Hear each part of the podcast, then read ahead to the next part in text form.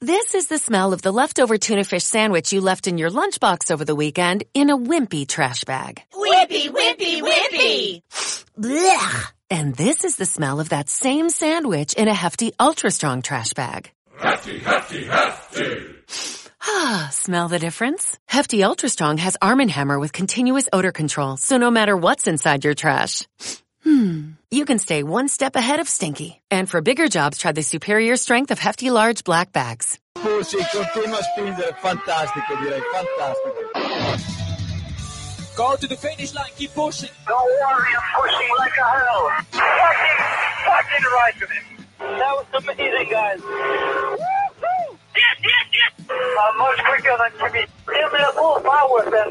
Avanti Fer, avanti! All the time you have to leave a place. Okay, Felipe, Don Terry's faster than you. Do not hold him up. Okay, guys, this is ridiculous. Hola a todos y bienvenidos a este episodio especial de Los Inocentes. Eh, Este episodio 198, en el que ya estamos eh, todos por aquí. Buenas noches, Iván y Jan. Hola, buenas noches. Aquí estamos. Feliz Bueno. eh, Navidad y espero que no ya se hayan hecho muchas inocentadas. Más de las que ya hemos vivido los últimos días. Bueno, aún es temprano en el día, ¿eh? así que a lo mejor aún están a tiempo de, de alguna inocentada más. Héctor Gómez, buenas noches. O buenos días Buenas o noches. buenas madrugadas. Bueno, sí, ¿no? Todo, todo a la vez. Hola, David Sánchez de Castro. ¿Qué tal? Buenas noches y feliz Navidad a todos. Buenas noches, Diego Otero. Buenas noches y feliz Navidad a todos. Y ya para los que vean esto con retraso, próspero año nuevo y, y que os traigan muchas cosas los reyes. Que sea tan bueno como el actual, Que ¿verdad? sea, que sea por lo menos, por lo menos tan bueno como actual. Claro. Ese es el. Evo Díaz, Samuel Cerrato. Subaratri, que es buenas noches eh, en indio perfecto de Nueva Delhi. Luego los oyentes lo van a entender. Vale, perfecto. Madre mía. Bueno, como ya, como ya habéis dicho alguno, alguno por aquí, feliz Navidad a todos nuestros oyentes y a todos nuestros seguidores, quien nos esté viendo en YouTube también. Y eso, próspero año nuevo, que 2021 no puede ser mejor que 2020, que clara, claramente. Bueno, estamos aquí un año más, este día 28 de diciembre, para celebrar este Día de los, de los Inocentes. ¿Y qué vamos a hacer hoy? Pues hoy vamos a hablar de cepos de la Fórmula 1. Os recordamos que hicimos una encuesta en, en Twitter, que os dábamos varias opciones para este episodio especial de los inocentes. No le hemos hecho ni caso a la encuesta y hemos hecho caso a, una sugerencia de uno de nuestros oyentes, de nuestros seguidores en, en Twitter, que nos propuso esto, eh, hacer una lista de, de cepos de, de la Fórmula 1 y a ello vamos. Eh, un poco la estructura del programa va a ser que cada uno de nosotros ha elegido a dos cepos de la Fórmula 1 y nos va a contar alguna historieta, alguna anécdota de esos dos eh, cepos.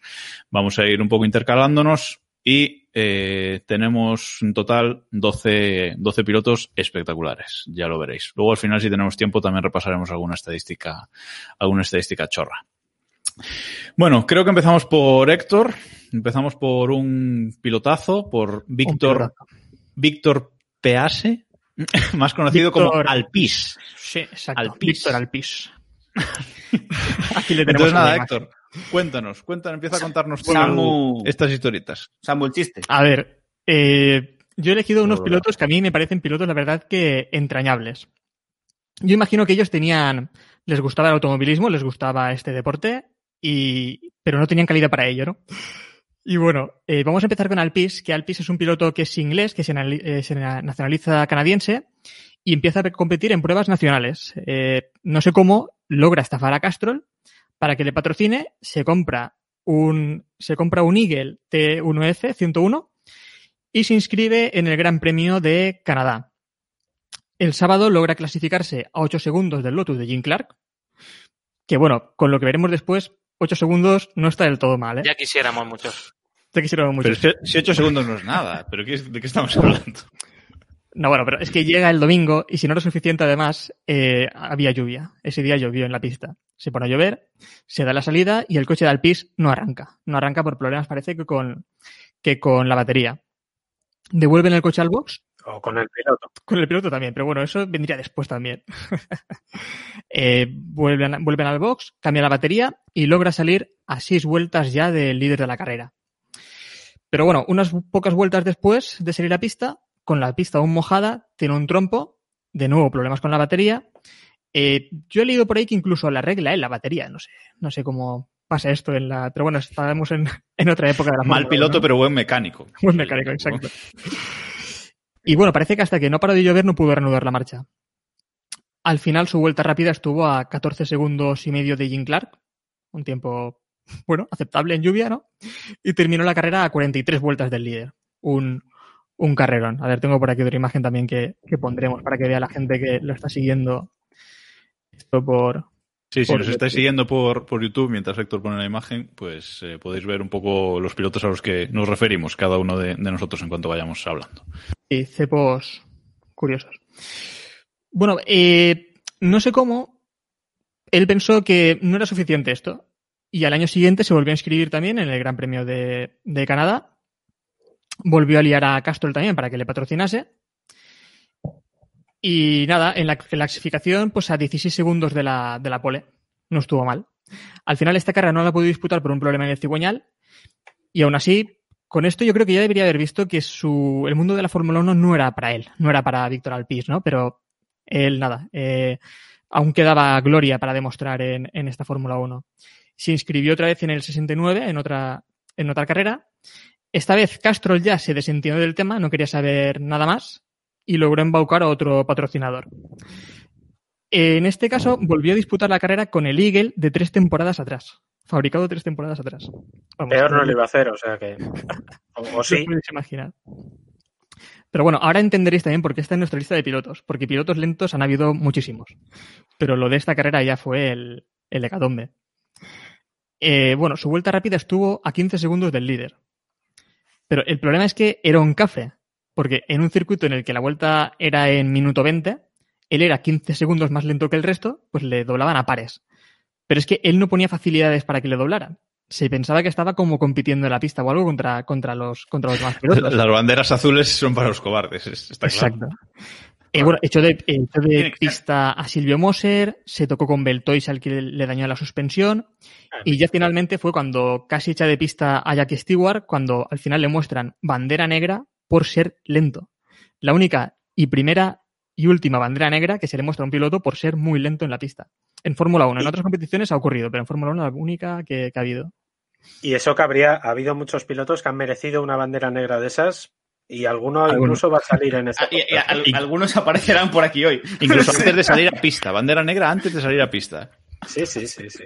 Bueno, creo que le enseñaron bandera negra en la vuelta 22. Eh, y eso, bueno, le sirvió para demostrar que podía hacer una vuelta a 15 segundos del líder, ¿no? Fue un, un vueltón.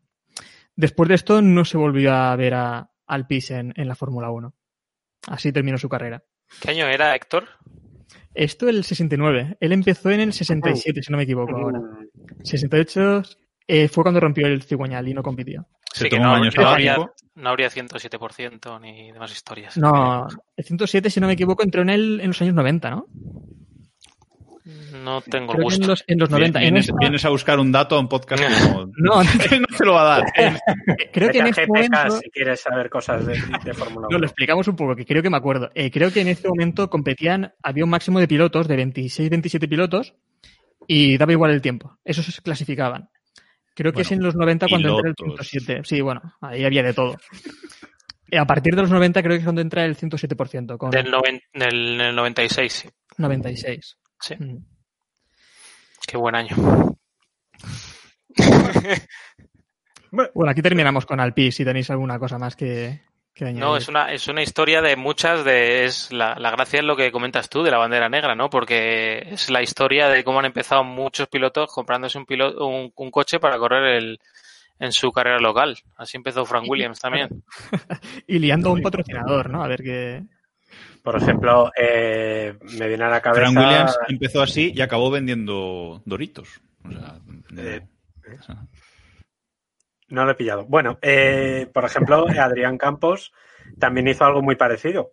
Lo que pasa que Adrián Campos, bueno, tendría que ver exactamente los tiempos, pero creo que no fue tan, tan lento como, como Alpis. Pero hablando, como decía Iván, del- de, com- comprarse o alquilar un, un coche, él puso el patrocinio de Lois, creo recordar que fue, y, y compitió en un par de gran premios con un Minardi o un Williams o un coche cliente, pero que era un ejemplo de estos. Lo que pasa que por lo menos Adrián Campos no hizo el ridículo que hizo el señor Alpis, que, Claro. en fin. No, y en los años 60 y esto era muy común comprar coches de temporadas anteriores y competir con ellos, sobre todo en carreras tipo de estas locales. Pero claro, eh, quedar a pues 16 segundos en una vuelta rápida, esto ya es. Rápida por llamarlo, por llamarlo de alguna manera. Sí, por no llamarlo vuelta lenta, pero. Bueno, seguimos. Pasamos al, al segundo de nuestros cepos de, de hoy. Le toca a Iván, que va a hablar de Jean-Louis Paul Schlesser. Os lo va a contar. Leyenda, ¿eh? Respeto a Schleser. El- es lo que iba a comentar. El, lo raro es llamar cepo o paquete a, a- a un tipo de estos. Eh, es doble campeón del Dakar, campeón del mundo de resistencia. Y bueno, pero el caso es que, para quien no lo sepa, pues hubo un día que estuvo en la Fórmula 1, hizo muy feliz a mucha gente en Italia. Eh, bueno, era el campeonato, era el año 88.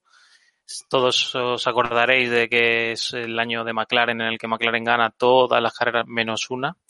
Y bueno, eh, Williams tenía a Mansell como piloto estrella, que había estado a punto de ganar el campeonato en, el 86 y en el 87 lo había ganado Piquet con, con Williams, o sea que era un equipo muy potente. Pero el caso es que pierde los motores de Honda, eh, entran con motor Jude y motor Jude, pues como otra de esas grandes ideas que han tenido algunos equipos, hace que el coche pase de, luchar por las victorias a luchar por puntuar, básicamente.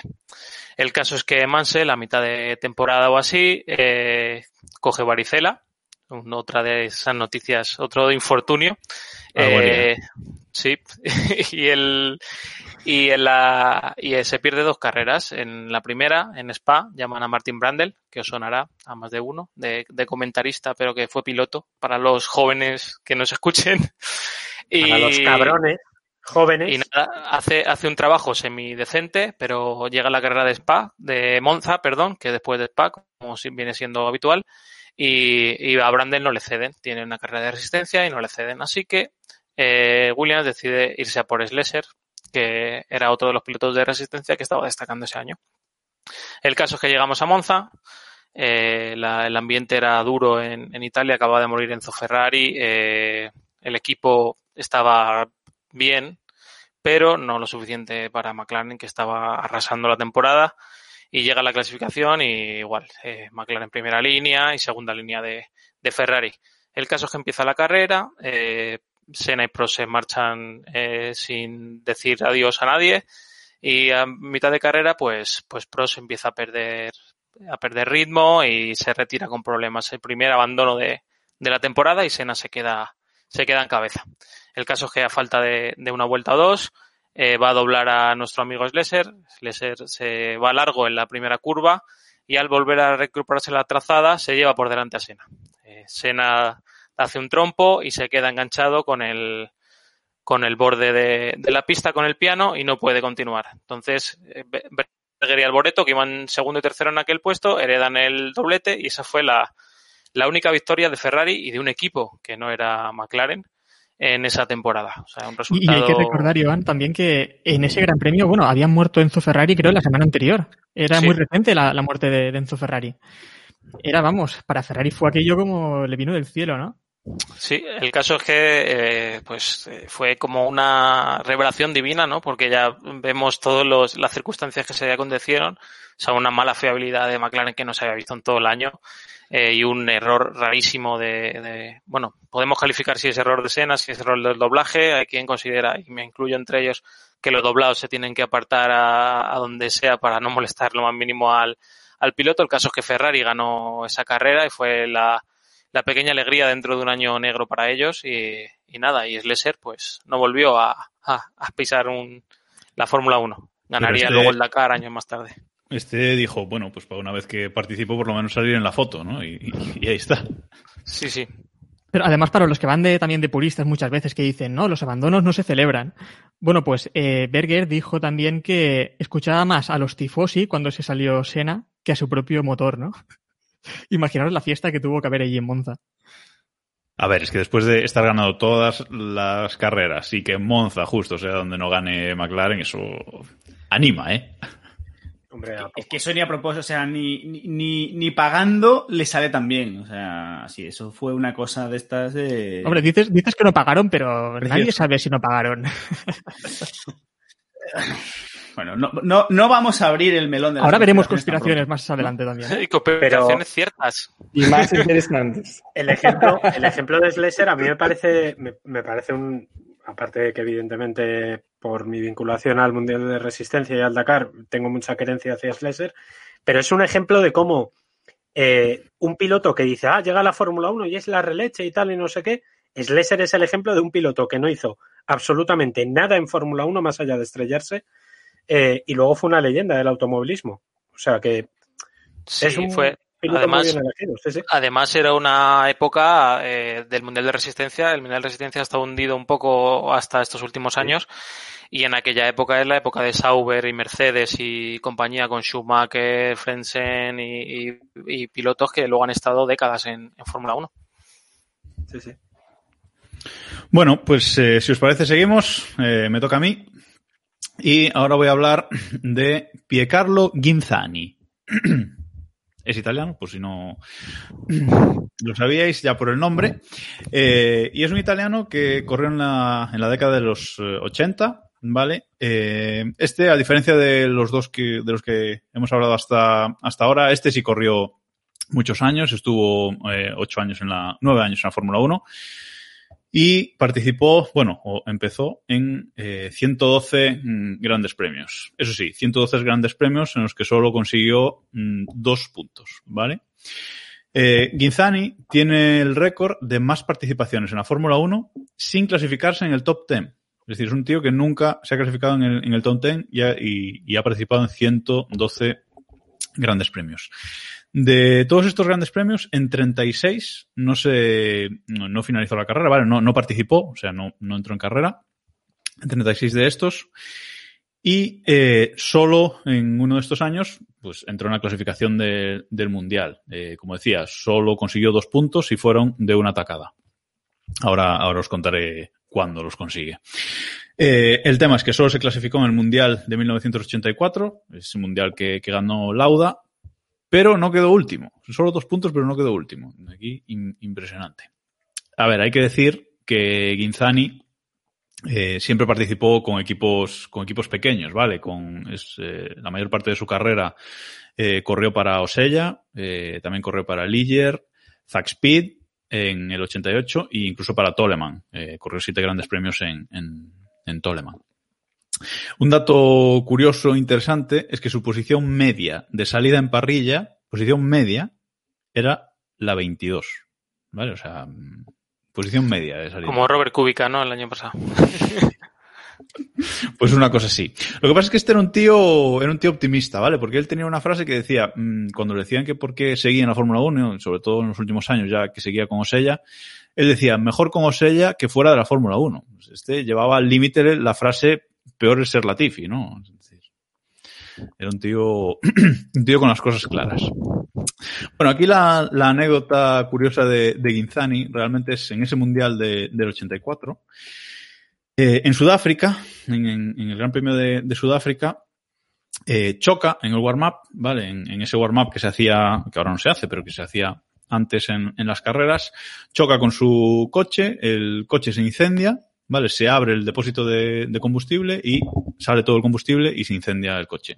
Se quema, no tuvo tanta suerte como, como en Bahrein, sino que se quema bastante, tiene quemaduras bastante graves en, en manos y, y cabeza y no corre mm, durante gran parte de la, de la temporada. Pero se recupera para volver y correr en aquel gran premio de en Dallas del 84 y es en ese en ese gran premio Gran, gran premio, Jacobo, perdona que te corte por llamarlo de alguna forma, porque aquí el gran premio tampoco El, era. el cepo de los grandes premios, se puede decir. Exacto. Grandísimo gran premio, respetad. Es que precisamente, o sea, la anécdota de este tío es que justo se recupera y vuelve para correr en Dallas y gana ahí sus únicos dos puntos en la, en la Fórmula 1. O sea, un, un- un mito. Tengo una imagen por ahí, Héctor, que, que poner de, de Ginzani.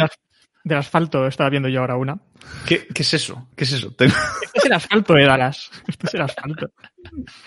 Eh, bueno, estamos viendo en, Yo- en YouTube, luego estamos viendo ahora, eh, para los que lo escuchen en, para los que escuchen en Evox y en otras plataformas, vemos el asfalto de Dallas que dicen, bueno, fue la carrera eh, la más calurosa, creo, de la historia de la Fórmula 1. Salvo, la de. Grosjean en la semana pasada. Se llegó. Bueno, hace, hace un mes, hace un mes. Hace un mes, hace un mes, hace un mes. Dicen que se llegó cerca de los 70 grados el- en, en la pista y bueno, tuvieron que repararlo para la carrera del domingo. Vemos aquí también cómo pusieron hielo y todo en el circuito eh, para que esa reparación... Gran, gran solución, eh, lo No del hielo. O sea, impresionante, impresionante. Tecnología. O sea, este, ¿os imagináis a estas alturas si se lo hiciesen hoy en día? La cantidad de la polémica que habría por estar echando hielo encima del, del circuito. Y hay que decir, hay que decir el motivo de aquel gran premio, que era porque la serie Dallas era, estaba, era la releche, era el juego de tronos de aquella época.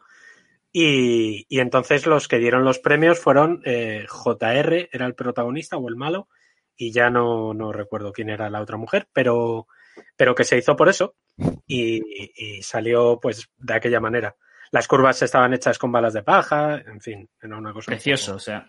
Por, o sea, ¿por qué no se hacen estas cosas? No, no, O es que hemos hecho, es que hemos hecho un, un, un podcast de, de pilotos cepos, pero si lo hubiéramos hecho de circuitos o de carreras o de grandes sí, premios, también. este también iba- iba a es- ser. es- estas cosas son las que sí. Sa- sabe- Bueno, sabéis que recientemente las hemos tenido mejores.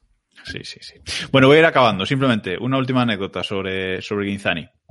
Eh, anunció su retirada eh, antes del Gran Premio de, de Adelaida de 1989, ¿vale? Era el último Gran Premio de la, de la temporada. Ahí anuncia su retirada. Eh, coincide que es una carrera con muchísima, muchísima agua, unas condiciones climáticas eh, horribles. Eh, de hecho, Prost no quiso correr en esas, en esas condiciones, se negó a correr, paró el coche y no, y no quiso correr.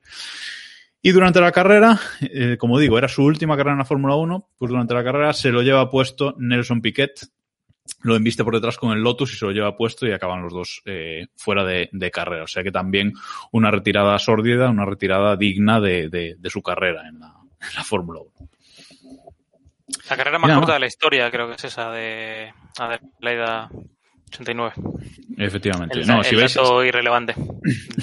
podéis buscar, podéis buscarlo en, no vamos a poner el vídeo, pero podéis buscar en, en YouTube Guinzani, Guinzani Piquet eh, Adelaida y os va a salir el, el vídeo del accidente que, que mola bastante. Bueno, no me enrollo, no me enrollo más. Vamos con, vamos con el siguiente. Le toca a David que va a hablar de Mika Juhani Salo. Este ya me imagino que a muchos os, os sonará. eh, a los más jóvenes porque es comisario de carrera.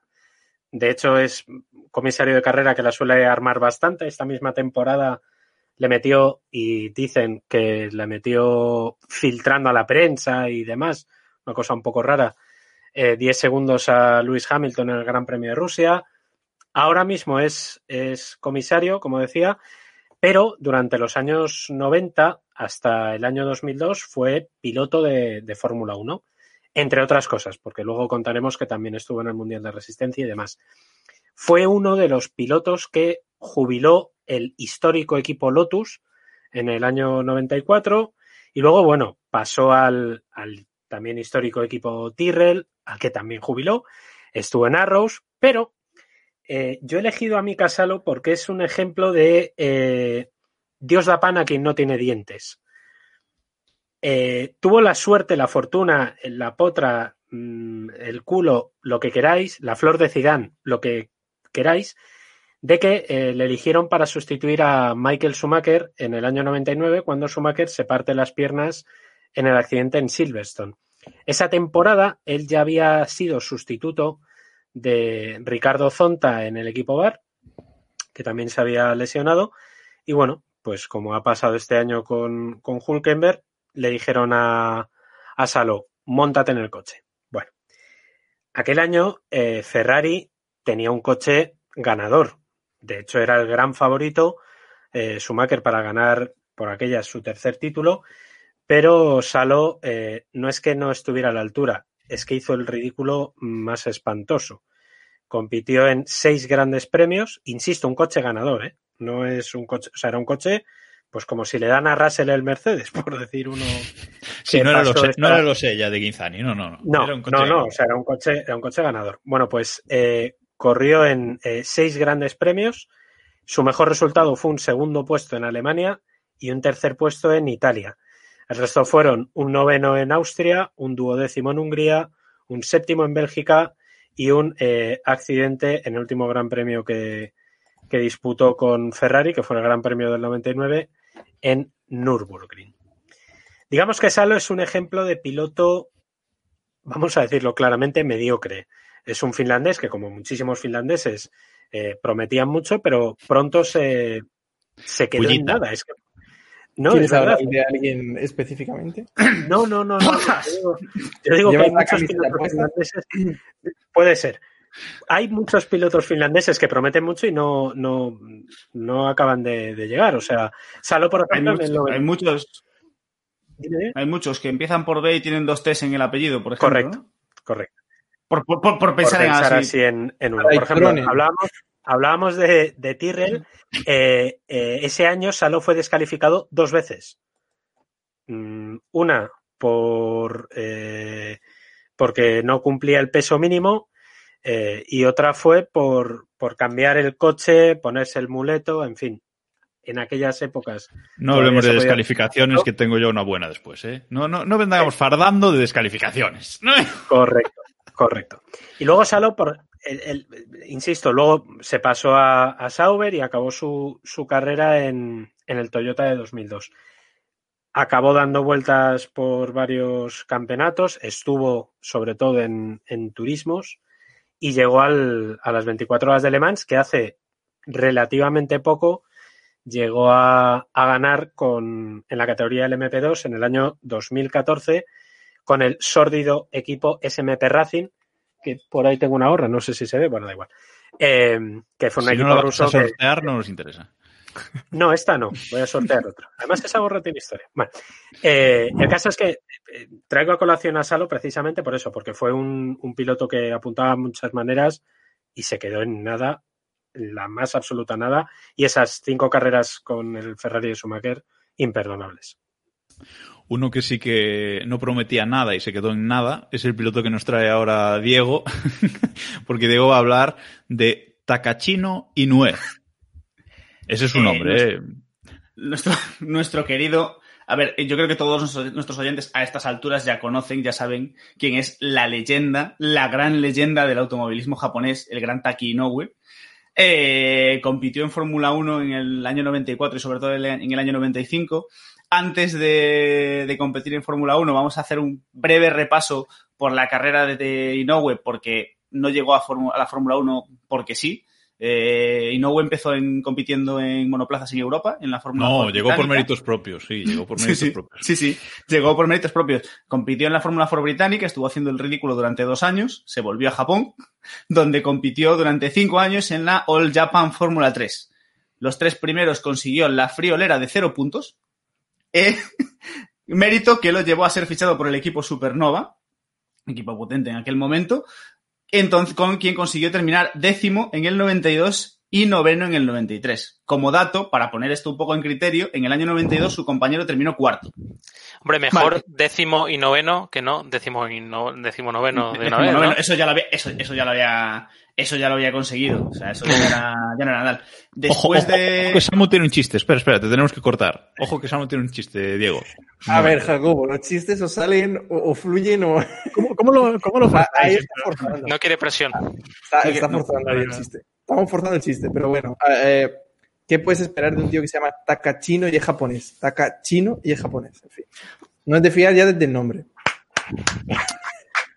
Eh, Tenemos, tenemos. 10, una lista de 10 pilotos, ¿vale? A partir de ahí somos Eh, 10 pilotos, no, somos no 10 pilotos, ya está. Que- Por favor. Que vamos a eliminar.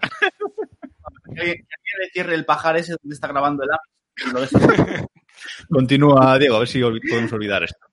Vamos a intentar olvidarlo. Bueno, eh, un currículum como el que os decía no pudo desembocó en que Supernova se llevase a Taki de vuelta a Europa, porque quién no querría ese piloto y se lo llevó a la Fórmula 3000 de aquel momento, que sería para que Samu nos entienda como la Fórmula 2 de ahora, ¿no? La antesala de la Fórmula 1. Eh, evidentemente volvió a demostrar su calidad, obtuvo sus clásicos cero puntos en la Fórmula 3000, mientras su compañero terminó cuatro, consiguió cuatro podios y una vuelta rápida en el mismo tiempo. Eh, lo normal. Estamos en el año 1994, se acerca el Gran Premio de Japón de Fórmula 1 y un maravilloso maletín mediante, Taki Inoue se lleva un asiento en Fórmula 1. Eh, concretamente se queda con el asiento eh, de, de, Ronald Rasenberger, del difunto Ronald Rasenberger, que bueno, había sido sustituido por otros, por otros pilotos a lo largo de la temporada, y en este caso en Suzuka, el señor Inoue compró su asiento. Bien, dos datos rápidos, clasificó a más de tres segundos de su compañero de equipo y a casi ocho de la pole. No son los 16 Bueno, de, visto, de- visto lo de Artis, ¿Visto lo de? Es una cosa. Bien, tras esto, aguantó en, vuel- en- en carrera durante tres vueltas, porque hizo aquaplaning en la recta de, en la recta de meta en la tercera vuelta, cacharritos, ¿Para qué riega? safety ¿Para qué car y a su puta casa. es que no puede ser. Bien, en 19 nos plantamos en 1995, un maletín de los buenos, de los de, de los de verdad, y se compra un asiento en Footwork Arrows, Arrows, perdón. Y aquí empieza la gran leyenda de nuestro querido Taki Inoue. El, el piloto Taki Inoue. Primer gran premio, eh, su motor arde. Algo que será bastante habitual para Taki Inoue. Y espontáneamente, combustión espontánea. Su motor arde, tiene que abandonar. Y aquí tenemos el primero de los, ojo, 12 abandonos en 17 carreras esta temporada. Ojo a la, a la racha. A la racha Bravo. de. Bravo. a- a la racha de superando la estadística con mi piloto de después. Yo o sea, es, digo esta- esto. esta- es, es una estadística. Es una estadística. Ojo, pero estamos hablando de un piloto que ya tiene un número razonable de grandes premios. Porque hacer, hacer 0 de, de 3, por ejemplo, es fácil, ¿sabes? Pero 0 de, creo que son 18. Sí, 0 de 18 que hizo Inoue ya es una cifra. O sea, 12 de 18 ya es una cifra buena. No está mal, no está mal. Vale. El equipo sabía Y- la- que, tener- que era consistente, eso es lo importante. claro, quería- él- siempre hablamos de consistencia y consistente era, sin duda alguna. Eso es. Eh, bien, seguimos en el, en el año 97, llegamos al Gran Premio de Mónaco. Eh, el coche de, durante los entrenamientos, el coche se queda sin frenos en la zona de la piscina, una grúa va a separar el coche, llega el safety car, el safety car golpea la grúa y aterriza en la cabeza de Inoue. Porque, ¿qué podría pasar? ¿Qué podría pasar que no fuese? Esto ya de por sí sería suficiente para colocar a Taki Inoue en, esta lista de, pilotos. Obviamente salió inconsciente del coche, pero compitió en la carrera para regalarnos su abandono, su abandono, su abandono, su abandono habitual. El, el, el mundo no termina, el- la, la- la carrera no termina aquí. Tres meses más tarde, Gran Premio de Hungría, Taki Inoue, el coche de Taki Inoue se vuelve a, a prender en llamas por... es que... bueno, Por favor, los oyentes, no, no, no vamos a poner vídeo de esto, ¿vale? Pero por favor, Pero buscad, buscadlo, buscadlo. buscadlo, Esto tenéis que verlo, ¿vale? YouTube, Esto, porque esto es importante. Tenéis, tenéis que buscarlo en YouTube. Bien, eh, el coche se prende en llamas. Inoue sale rápidamente del coche, echa a correr. En lugar de escapar, el hombre que tenía querencia por el equipo, porque bueno, lo había pagado él, básicamente, prácticamente, eh, se fue a buscar un extintor para apagar el, para apagar el fuego del coche.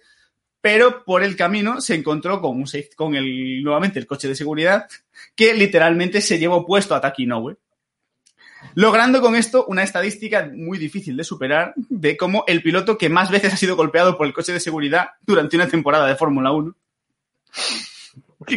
¿Qué, puto mito.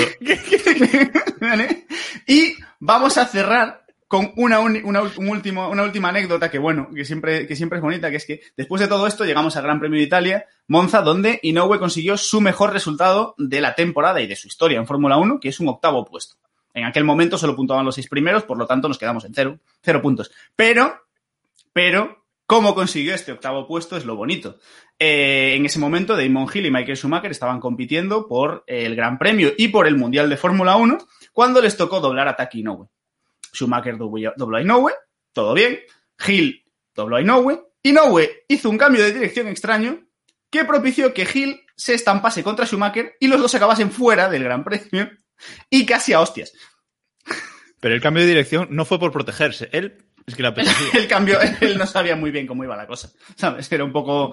Y, y esa, y con, esto terminamos el- la, legen- la leyenda de Taki Inoue. En el 96 iba a volver a competir nuevamente en, en Fórmula 1, pero el maletín esta vez llegó tarde y Minardi le dijo que no. Y hasta aquí tenemos, hasta aquí la leyenda de, de Taki Inoue, uno de los grandes pilotos de nipones de todos los tiempos. A ver. Está claro que este es, este, este es uno de los grandes de esta lista, ¿eh? O sea, este, Sí, este disfrutadlo porque, porque es uno de, de los grandes de la lista. Aunque ahora vamos con otro que tampoco queda atrás en, en cacharritos. Me, ¿eh? me gusta Ahora, lo que dices, Jacobo, me gusta lo que dices de disfrutarlo, porque es que estos pilotos hay que disfrutarlos, ¿eh? Esto es lo que nos da también vida a la Fórmula 1. saborearlos, paladearlos Sí, sí. incluso, ¿sabes? Sí, sí, sí. Bueno, decía que ahora le toca, le toca a Samu con su primer piloto y nos va a hablar de Nelson Angelo Tasma Piquet Sotomayor. Ya, ya solo en El el nombre lo tenía que ya- haber dicho Samu, es que que ya- deja pronunciarlo bien, joder. No, Sí, no, sí, no. sí. Ahora, ahora lo que tiene que hacer, ahora lo que tiene que hacer Samu, repetirlo bien para dejarme a mí en ridículo, que es de eso va esto. Dale, dale.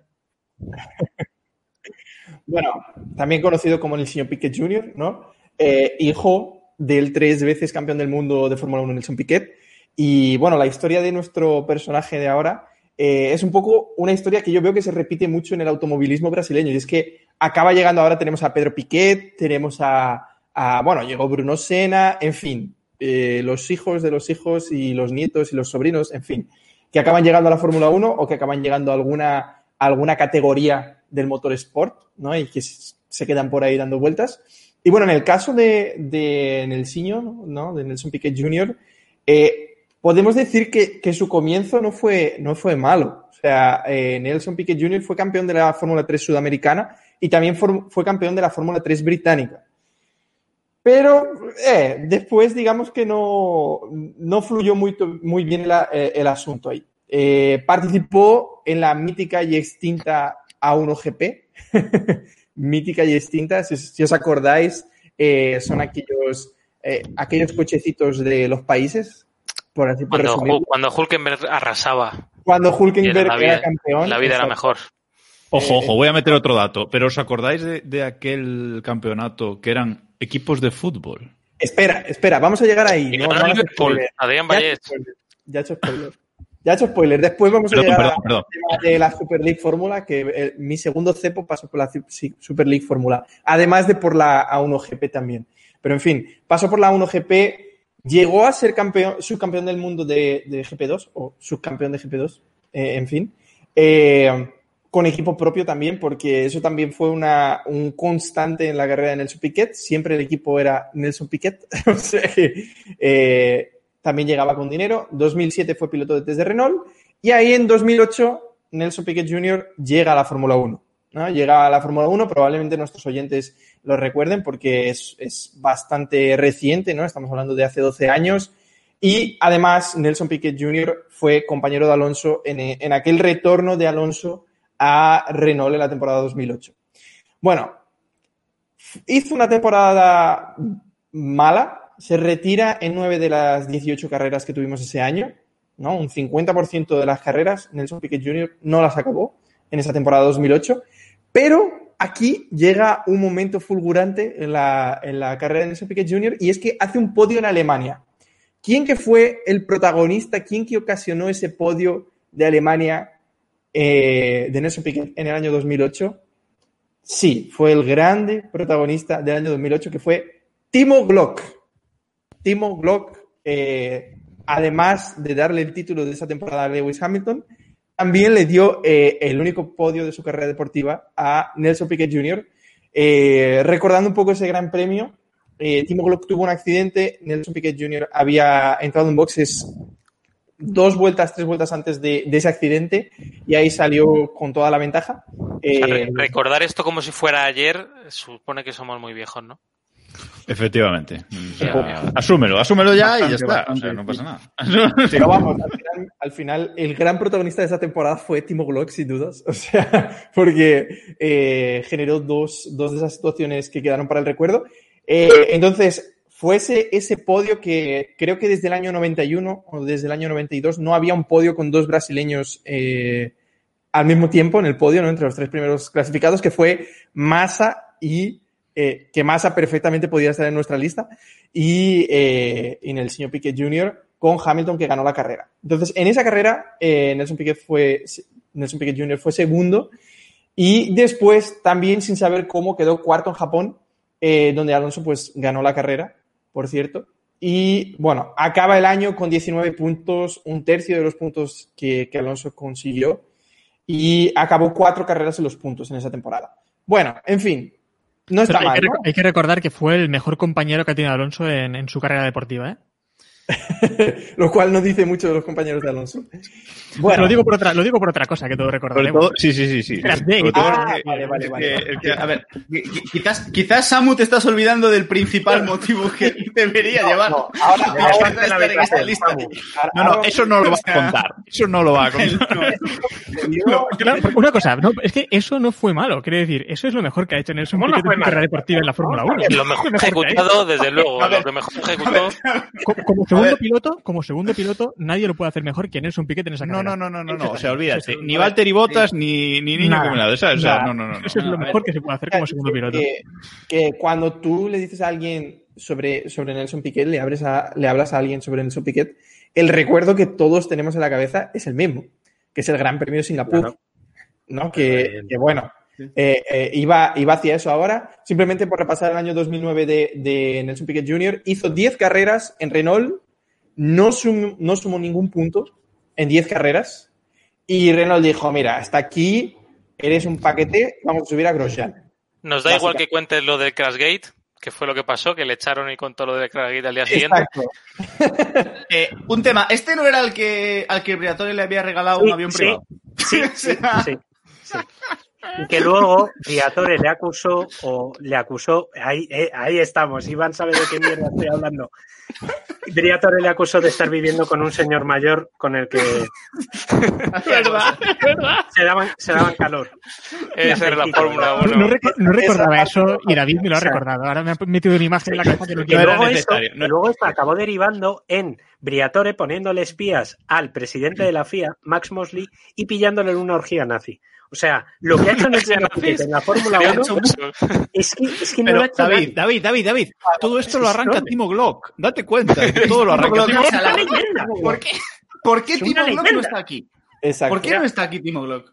A ver, porque acabando están el ambiente, está en el Glock ambiente. y Felipe Massa, claramente, pero bueno, en fin. Bueno, Vamos a deja- dejemos acabar a, dejemos acabar vamos, a Samu, venga, vamos a continuar que vais a ver cómo todos los caminos se juntan, ¿vale? Todos los caminos se juntan. En fin. Bueno, Renault se lo limpia en 2009, como ya habéis dicho, eh, sale todo el Crashgate, ¿no? De, bueno, pues estampó por orden de equipo, Pat Simon y Briatore fuera de la Fórmula 1, en fin, ese es nuestro gran recuerdo de Nelson Piquet. Tiene una cosa curiosa Nelson Pi- Piquet y es que aquí en Brasil yo creo que nadie se acuerda de él realmente, de verdad. O sea, se hablan de muchos pilotos, se habla de Massa, se, se hacen muchas bromas con Massa, con, muchas bromas con Barrichello sobre todo. Eh, hay un montón de memes sobre Barrichello, sobre el retraso de Barrichello en llegar a los, a los lugares. Eh, pero sobre Nelson Piquet Jr. nadie habla. Pero es que eh, tirando así del hilo, eh, tirando del hilo, es decir, en Wikipedia he descubierto que Nelson Piquet se fue a competir en eventos de rallycross y la parte más random total es que consiguió un bronce en los X Games de Austin 2014 representando a Brasil en rallycross. Entonces, una cosa muy random. Y ahora os preguntaréis, ¿y dónde está eh, Nelson Piquet Jr. actualmente? No, sí, Actualmente, igual, eh, pero dale, dale. bueno, es, es lo que todos los oyentes están preguntando. Que tú no te lo estás preguntando, voy a responder. Para que veáis que todos los caminos se cruzan. Nelson Piquet Jr. actualmente es piloto de la Stock Car Brasil con otros pilotos como Rubens Barrichello y Felipe Massa. A partir del próximo año, Felipe Massa ha confirmado que va a estar en la Stock Car Brasil. Entonces, es, es el, No, va a ganar es círculo Va a ganar ahí. ¿En qué canal se puede ver esto? ¿En Y qué... llega, llega la conexión con Massa y con Rubens Barrichello. Creo que está en filming, que es de autor esto. En, Cra- en Crash, Crash TV. Bueno, vamos a seguir, venga, que, que nos estamos yendo de, de tiempo. Hemos eh, acabado todos con esta primera vuelta de pilotos, así que volvemos de nuevo a Héctor, que ahora nos va a hablar de Chanok Nisani. No sé ni cómo se pronuncia, lo siento. Chanok Nissan, yo le pronuncio Chanok Nissan, yo no sé. Chanok, vale, pues Chanok para los Chanok. colegas. ¿Cómo? A ver, a ver, ¿lo pronuncias- ¿lo pronuncias en valenciano? Lo pronuncio en valenciano, exactamente. Eres el mejor. Eres el más grande, Héctor. La NI es así, ¿eh? Aquí. Nissan. Bien, bien. Ni sé. Bueno, a ver, a mí este piloto me apasiona, porque yo creo que este piloto es. Sería como nosotros, ¿no? Como si. Eh, el Chanok Nissan, hay que recordar que es. Sí, lo voy a decir así todo el capítulo. Es padre del piloto de Fórmula 2, eh, Roy Nissan. Que además es probador también de Williams. Me come la N todo el rato, es increíble. Eh, ¿Alguien sabe cómo se pronuncia Nissan aquí? Porque yo lo veo Que como no, no, me no, es Nissan. No, no, no. nosotros es valenciano. que vale, vale, alguna paella se ha comido, o sea que no, tira para De adelante. Cuando, cuando pronunciemos Frensen ya veremos cómo lo pronuncia la gente. A ver qué- Bueno, eh, me apasiona a mí, Roy- eh, me apasiona a mí Chanok porque creo que es un piloto como nosotros. Eh, él cuenta que a los Hostia, 39 cuidado el nivel. Piloto como nosotros. Sí, sí, porque él cuenta que a los 38 años fue al Gran Premio de Hungría con, de espectador, ¿eh? con un amigo, esto en el año 2001, y viendo la carrera le comentó al amigo que, bueno, que él quería ser piloto de Fórmula 1, mira, de repente a los, a los 38 años le entró esa, esa pasión. Obviamente, él estaba forradísimo, mucho más que, nosotros, en eso sí que hay diferencias. Pero bueno, él le dijo a su amigo que él quería ser piloto de Fórmula 1 sin haberse subido a su vida ni siquiera a un kart. En 2002, ya con 39 años, se une al Campeonato de Hungría de, de Fórmula 2000. Hay que decir que quedó subcampeón, no sé cómo. Tampoco soy experto en Fórmula 2000 Sí, húngara. es- No no sé si era, ni el, no era ni ni mejor de Hungría. O sea, que- a lo mejor hay dos pilotos en la Fórmula, no lo sé. Eh, bueno, la cosa es que él quedó subcampeón en la Fórmula en la Fórmula 2000. El año siguiente, en 2003, ganó el título con, con 11 victorias y compite también en las World Series Light y en la Fórmula 3000. No se sabe cómo, bueno, yo al menos no lo sé, llega a ser eh, probador de Jordan. Cosas un poco extrañas. Bueno, ahí cabía de todo. ¿eh? O sea, bueno, Jordan está en un equipo en el que entraban muchas cosas.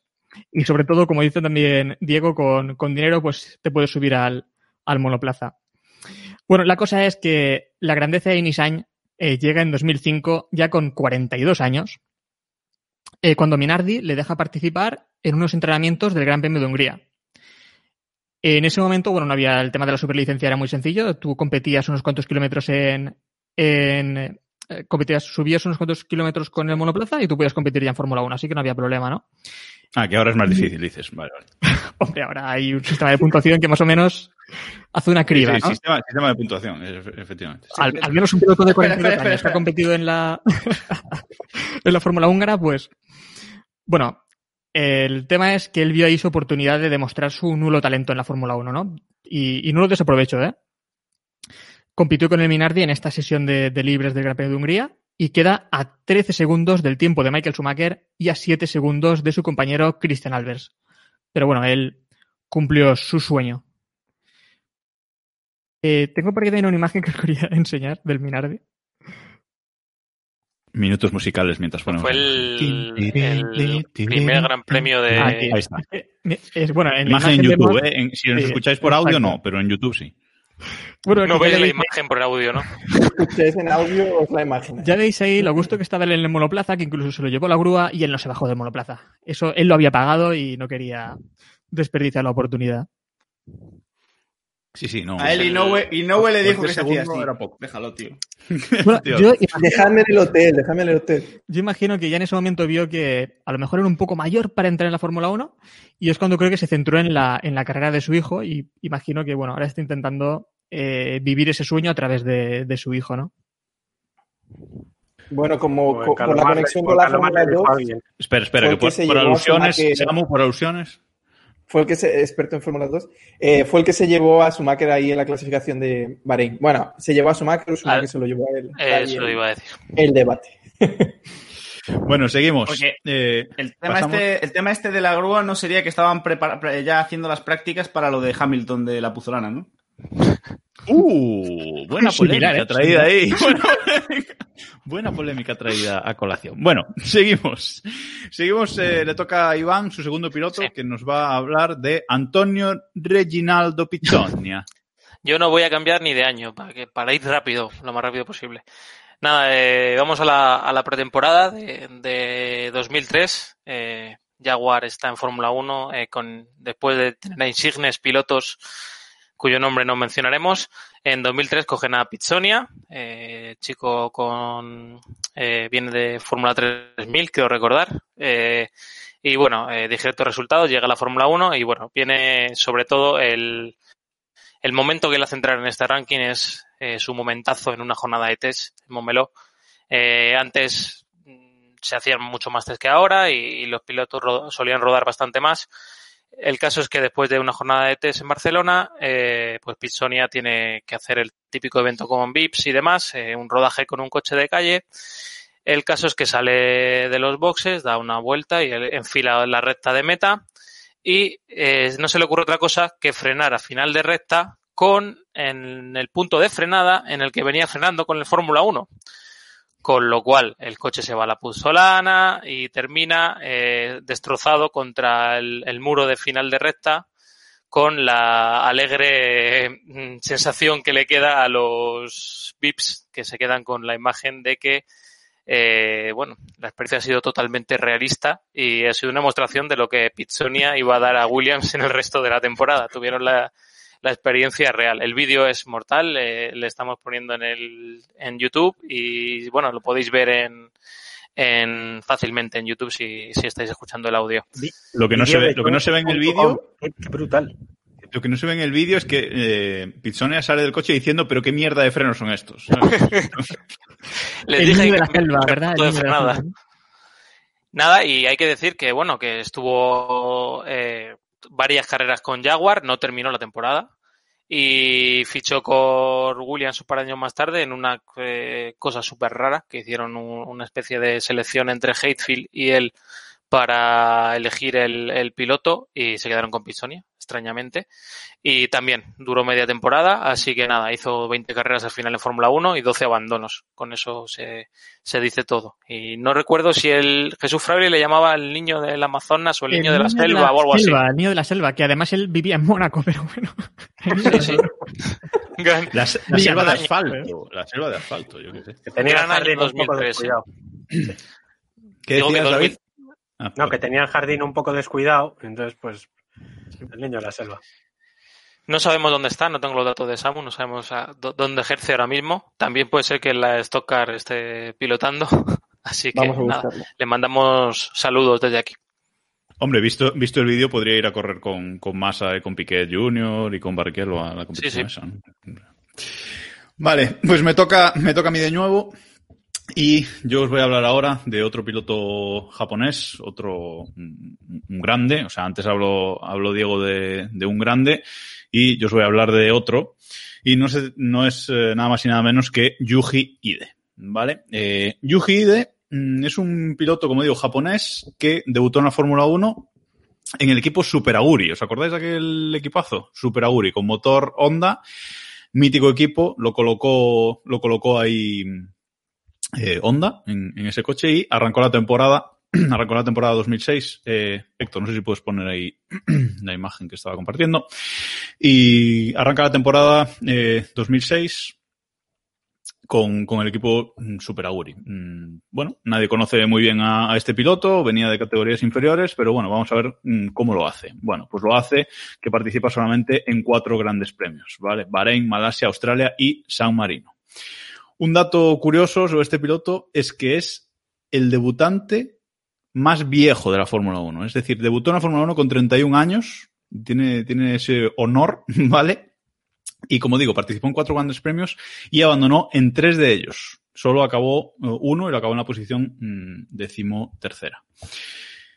Los dos primeros grandes premios, en Bahrein y en Malasia, más o menos pasa desapercibido, ¿vale? Abandona en las dos carreras con problemas mecánicos. Mm, Se ve que es mal piloto, evidentemente, pero bueno, mm, no parece nada de- del otro mundo en estas dos primeras eh, carreras.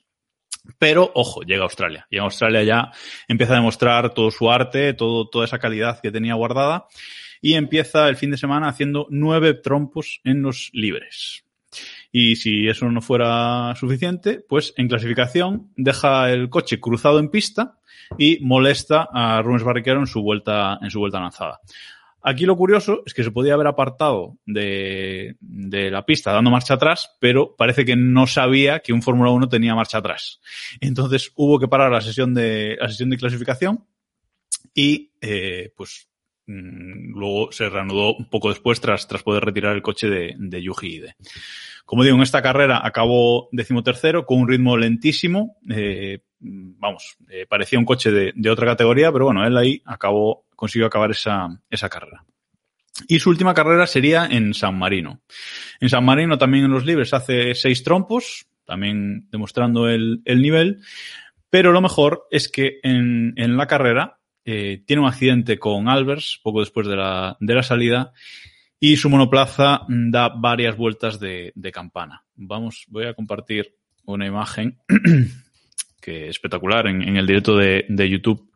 Podéis ver la, imagen de Yuji, es una de, las instantáneas más, famosas de, Yuji en ese accidente con, con Albers, ¿vale? Es decir, así, así acabó su monoplaza, eh, ahí da varias vueltas de campana y acaba, acaba dado la vuelta. Sí, la imagen es la de Stroll el otro día con Kvyat en el primer Gran Premio de, de Bahrein. Para que la gente sí, lo que pasa es que Stroll solo dio una vuelta y este da tres o cuatro vueltas de campana sí, antes, sí, sí. antes de quedar parado. Total, lo mejor de esto es que en pista le riñen los comisarios. Los propios comisarios de pista le riñen por este accidente. Es decir, ya eh, en, los propios comisarios le llaman loco y dicen, ¿dónde ibas? ¿Qué haces? ¿no? O sea, bueno, el accidente está, está en YouTube, también lo podéis ver si, si lo buscáis, pero es impresionante que ya directamente le riñan. ¿Y aquí acaba su carrera en la Fórmula 1? ¿Y por qué? Pues porque hay un, hay un comité de, de la FIA y en este comité le revocan la superlicencia a Yuji Y le dicen a Los Super Aguri que no, los canteros le retiran la superlicencia a Yuji Ide y le dicen a Super Aguri que ni se les ocurra volver a montar a, a Ide en, en un Fórmula 1 que no puede correr en la Fórmula 1. Así que ya veis un poco su, su calidad en la Fórmula 1, 31 años, debut, cuatro grandes premios, pues muy bien. Eh, lo sustituye, el equipo lo sustituye por, por Frank Montagny, bueno, la calidad tal. Y una de las cosas más curiosas también de IDE, y una de las cosas por las que también llevan a, a echarlo del equipo, es que al parecer no hablaba inglés. Entonces no se entendía ni con su ingeniero ni con nadie del equipo. Es decir, era un poco una, una persona aislada en, en el equipo. David, ¿qué? qué Lo, lo divertido que sería día de- lo divertido que sería ahora que pinchan las radios más a menudo y todo. Esto da para un ¿Os, documental de estos de os Amazon. imagináis que pasara, eso te iba a decir, os imagináis que pasara en un motorista, que llegara un motorista y no hablaran inglés, los, los mecánicos, los ingenieros de ese motorista? Loquísimo. Sería increíble. Sí, Podría- sí, sí, podría, podría pasar, pasar en, en. McLaren. Ayer. en Ayer. pasar ayer. Sí, porque hoy en día traductores tampoco hay. No es, nah, sí, Y complicado, complicado, el sistema métrico y el sistema tampoco. ta- eso No, no, no casan bien, luego los, los tornillos no encajan. Bueno, ya se sabe. Pulgadas, sí. Cosas que pasaban antes. Ah, es- Antes. Ahora Mitos, ya esos son mitos, todo, leyendas urbanas. Tiempo, Eso ¿eh? no, eso no, eso no pasó. Bueno, ya hemos hablado de los dos japoneses más grandes de, de la Fórmula 1 y ahora le toca a David de nuevo hablarnos de Thomas Enge, o Enge, o Enge, o como diría, no sé cómo lo diría Héctor. Bueno, Enge. Tomás, eh. En valenciano, pues no sé. Tomás. En valenciano, Tomás, Tomás. eh, Tomás Engue en, en- en Valencia le hubiera gustado. eh. En, en gallego sería Tomás Enge. Por ejemplo. Tomás Ende. Bueno, el paisano este, eh, nadie se acordará de él, pero tiene eh, el récord de haber sido, de momento, el único piloto que ha dado positivo por drogas eh, en el automovilismo mundial. No es el primer piloto eh, que ha- se ha drogado, porque eso Ojo ya no. a ver, en fin. Eh, pero en el automovilismo, eh, de momento es el primero al que le sancionaron no una, sino dos veces eh, por, por drogas. A ver, este paisano tiene una historia de, de la leche.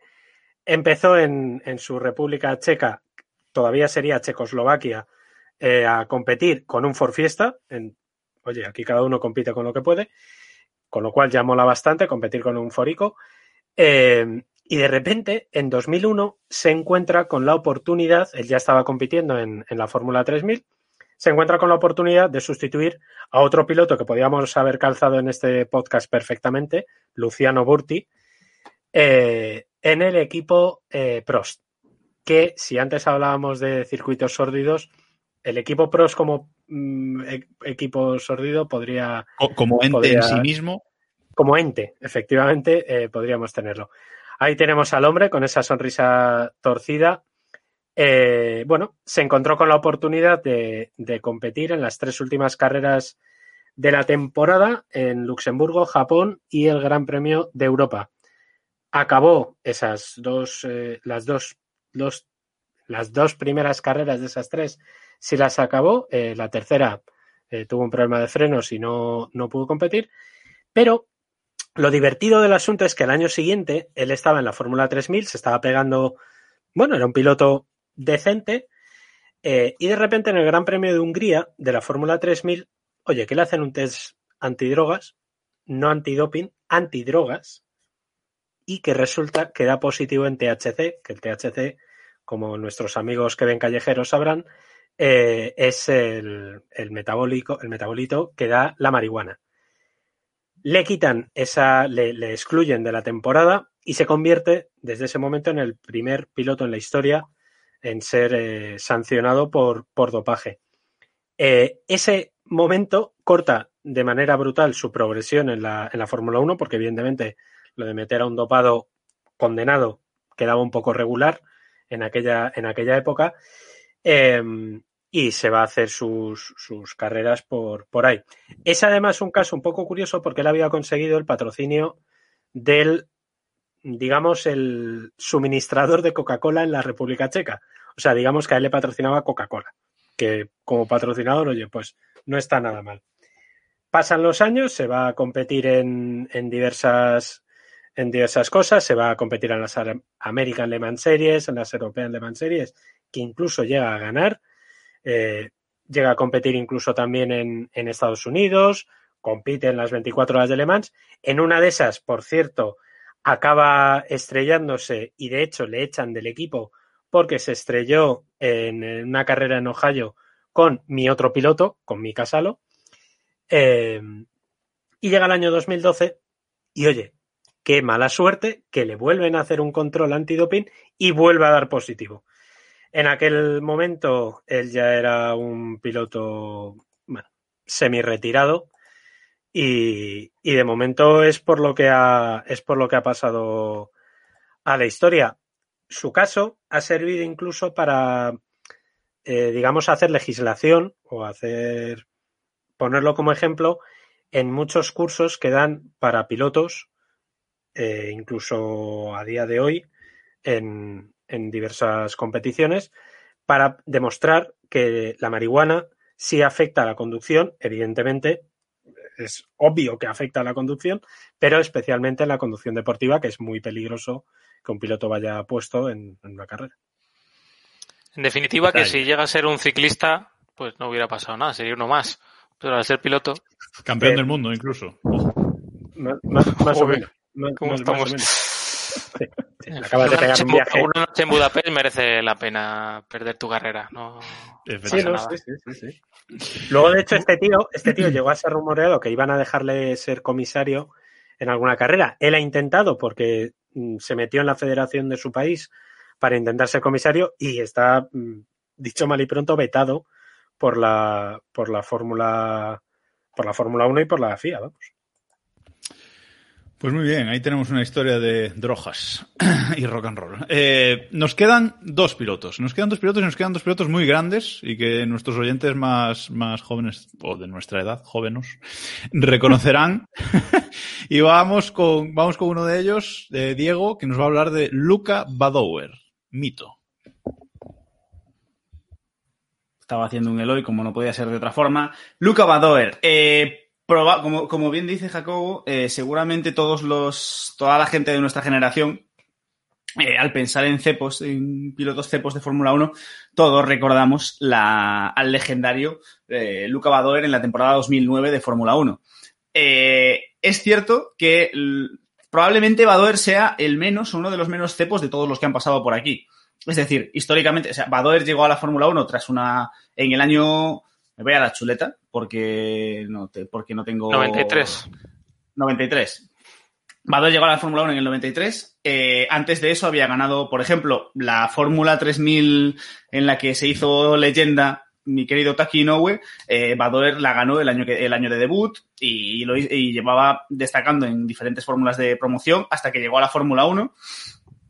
Pero bueno, mm, ahí empezó un poco la, la racha de, de, Luca Badoer. Luca Badoer iba a llegar a la Fórmula 1 en el ojo legendario Bravo GP, perdón, Bravo F1, que da para un programa en sí mismo, pero un Otro, otro intento equipo de como el que decía David, o sea, otro equipo. conato de igual. escudería, conato de escudería de Adrián Campos y eh, los cimientos de la legendaria Hispania Racing. Primer conato, que, sí. que ya Samu luego, ya Samu luego si eso nos comenta algo.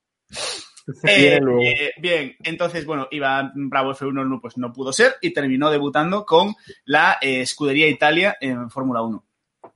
Eh, corrió después de, es- después de esto, su- estuvo, estuvo compitiendo con Minardi, compitió con Minardi compartiendo equipo con, Albore- con Michel Alboreto, que ya ha pasado por este programa en varias menciones. Quedó por delante de él, pero aún así los, no, aquí me, me, me he columpiado, perdón. Compitió con, en Italia con, con Alboreto, quedó por delante de Alboreto, Minardi compró el equipo, sentó a Badoer y dejó a Alboreto como piloto titular. Pasados un par de años de, como piloto de pruebas, Alboreto se retiró, eh, Badoer volvió a competir en el 95 con Minardi y dijo, voy a buscarme algo un poco, un nuevo reto. Y fichó por el equipo Forti Corse, equipo italiano que se había formado el año anterior. Eh, bien, empezó- Forticorse podría ser una versión de, Podría del ser muchas- Campos italiano, ¿no? O sea, O por sea. Forticorse, podría ser muchas cosas con ese nombre que no vamos a empezar a, a valorar, pero bueno. El caso es que llevaba un año en Fórmula 1, segunda temporada, era un equipo histórico italiano que llevaba décadas compitiendo en otras categorías. Y bueno, mm, al cabo de 10 grandes premios bajaron la persiana porque no había pasta. Y, y Badoer dijo, bueno, pues se acabó lo que se daba.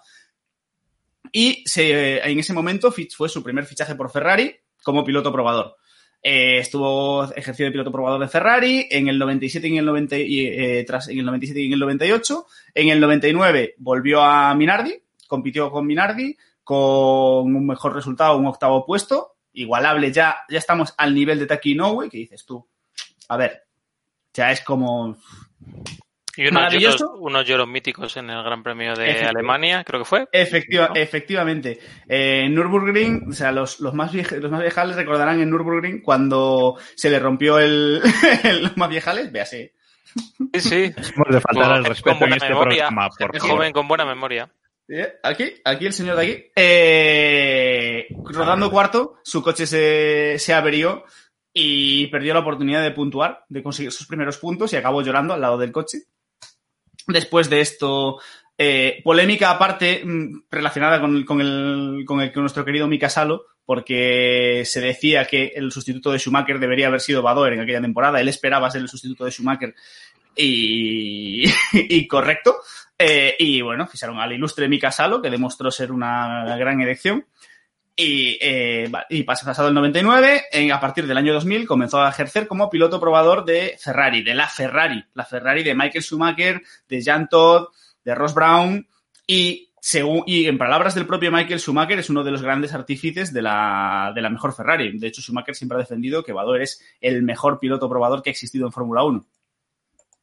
Bueno, eh, Bueno, la amistad, damos la amistad ciega es muchas veces, no pasa nada. O sea, Damos un pequeño bien. salto en el tiempo, damos un pequeño salto en el tiempo, Gran Premio de Europa de 2009, muellazo a Felipe Massa, hay que sentar a alguien en el Ferrari. Primera idea del equipo de la escudería Ferrari, Schumacher se ha retirado hace nada, está fresquito, pre- precioso, publicidad, todo maravilloso, pero, mm, o desgracia, Schumacher había tenido un accidente en moto unos meses atrás con una lesión, te- tenía una lesión en el cuello y cuando se subió en Fiorano para hacer unas pruebas con un monoplaza de unos años anteriores, dijo que, que- que no, que no podía competir. Y dijo, oye, pero, pero tenéis aquí a mi colega, está aquí mi colega, ¿no? Eh, mi colega este Vador es bueno, ¿sabes? Entonces un poco...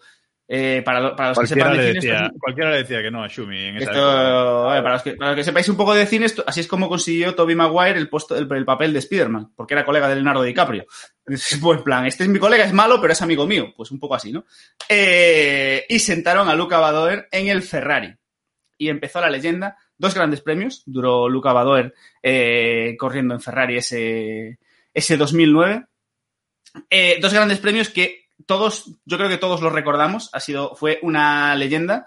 En su primer gran premio eh, fue el Gran Premio de Europa, el ilustre, no, perdón, eh, Sí, el Gran Premio de Europa, ¿verdad? Sí, Gran Premio de Europa. Eh, legendario Gran Premio de Europa en el que debutó otro ilustre de este podcast como es Román Grosjean. Y segundo Gran Premio de... Pensé que ibas a decir Héctor o, o David. Si no me equivoco, No, que debutó otro Héctor, ilustre. Héctor y, Y- yo vimos esta carrera en directo, ¿no? y clasificó último a casi dos segundos del tiempo de la pole. A casi dos segundos del tiempo de la pole. Y justo por delante de el ilus- del ilustre Jaime Alguersuari en su, segundo, Ojo, en su segunda un- un carrera. Un detalle. El tiempo de la pole era con combustible. Sí. Ah, no. eh, A eso iba.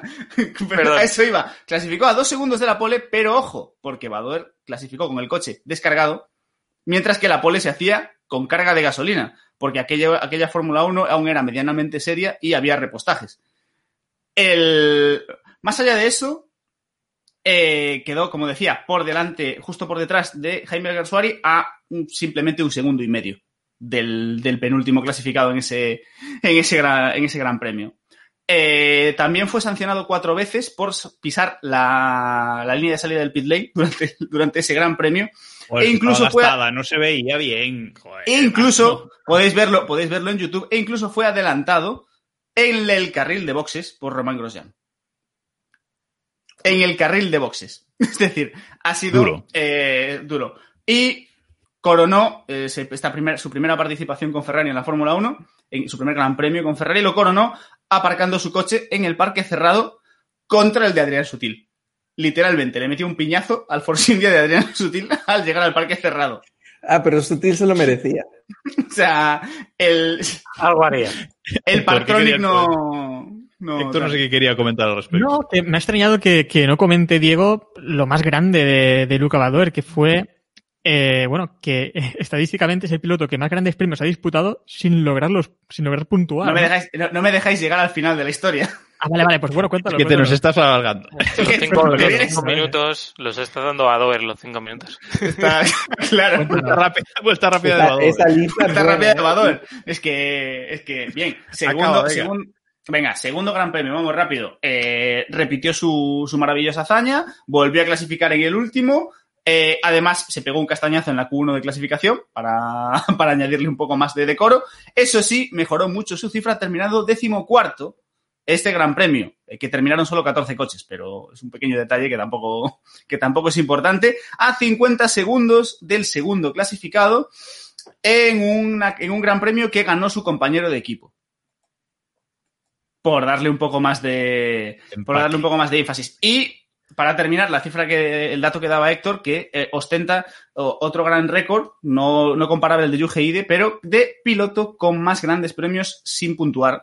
Récord difícil de, de, que, de ser superado, aunque bueno. Ojo, La ojo a esa lista que nos está poniendo Héctor en, en pantalla, pero que estáis viendo en YouTube. Hay- hay mucha hay leyenda. gente muy buena, ¿eh? Hay, gente, hay mucha leyenda ahí. Allí, Ahí- allí estaba George Russell hasta hace unas Ah, semanas.